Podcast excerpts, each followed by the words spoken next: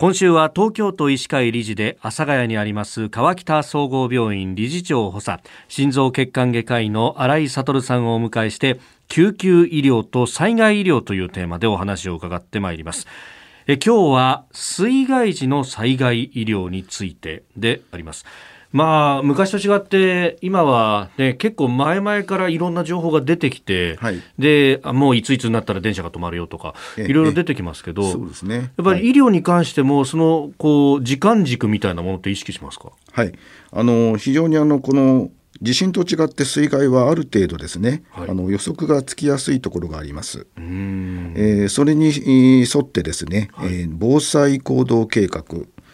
まあ、タイムラインとも呼んでますけども、はい、まあ、そういうので、えー、3日後に台風が上陸するよとかですね、それからあ大雨があ今週末起きる可能性がありますよとかいう時には、えー、あらかじめその避難準備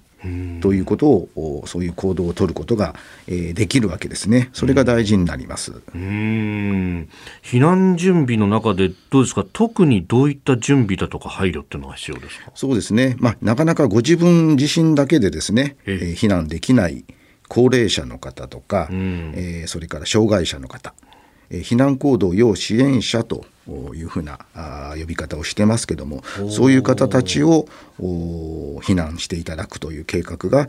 大切になります。避難行動要支援者。この方々に対してのアプローチっていうのはこれはどういうものがありますか？そうですね。これはまずどこにどういう方がいらっしゃるかということを把握することが大事ですね。はい、これはあの、まあ、国がそういう計画を立ててまして、ええ、あの区市町村、はい。がそういう名簿を作ってですね、えー、そしてあらかじめそのどこにいらっしゃるか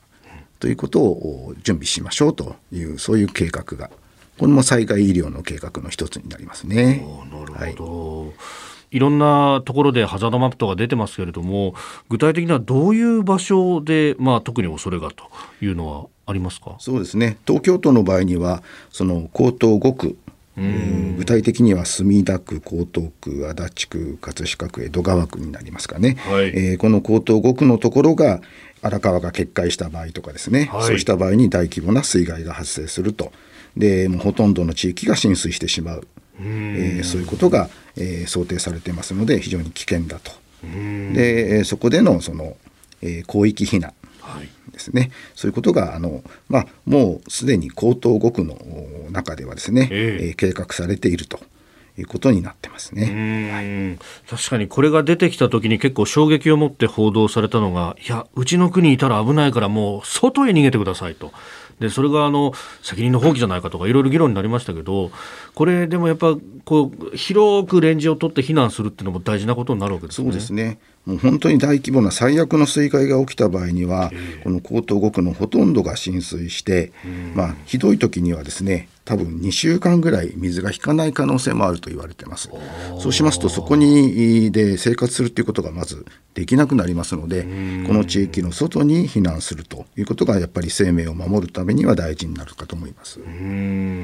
まあ江東5区っていうとねあのこの水害についてっていうとパッとこう思い浮かぶところですけれどもどうですか？リスクとしては他のところでもあったりしますか？ここだけじゃなくてですね、うん、まあ、どこでも起こりうるということが考えておかなくてはいけません、うん、あの水害にはですね、はい、あの外水氾濫ともう一つはですね内水氾濫、内水氾濫とか内水氾濫というと思いますけども、えー、えー、その堤防は決壊していないんですけれども、はい、えー、下水道がですね逆流をして、えー、水害が起きるというの。えー、世田谷の水害のところとかですね、はい、何年か前に起きましたね、それからあの多摩川のところのですね武蔵小杉のところで、えー、水害が起きたというのはこれが内水氾濫と。処理をしきれないだけ雨水が下水に流れ込んだ時に逆流するって、ねはい、よくマンホールから水が溢れてる映像なんかありますもんね。ね。はい、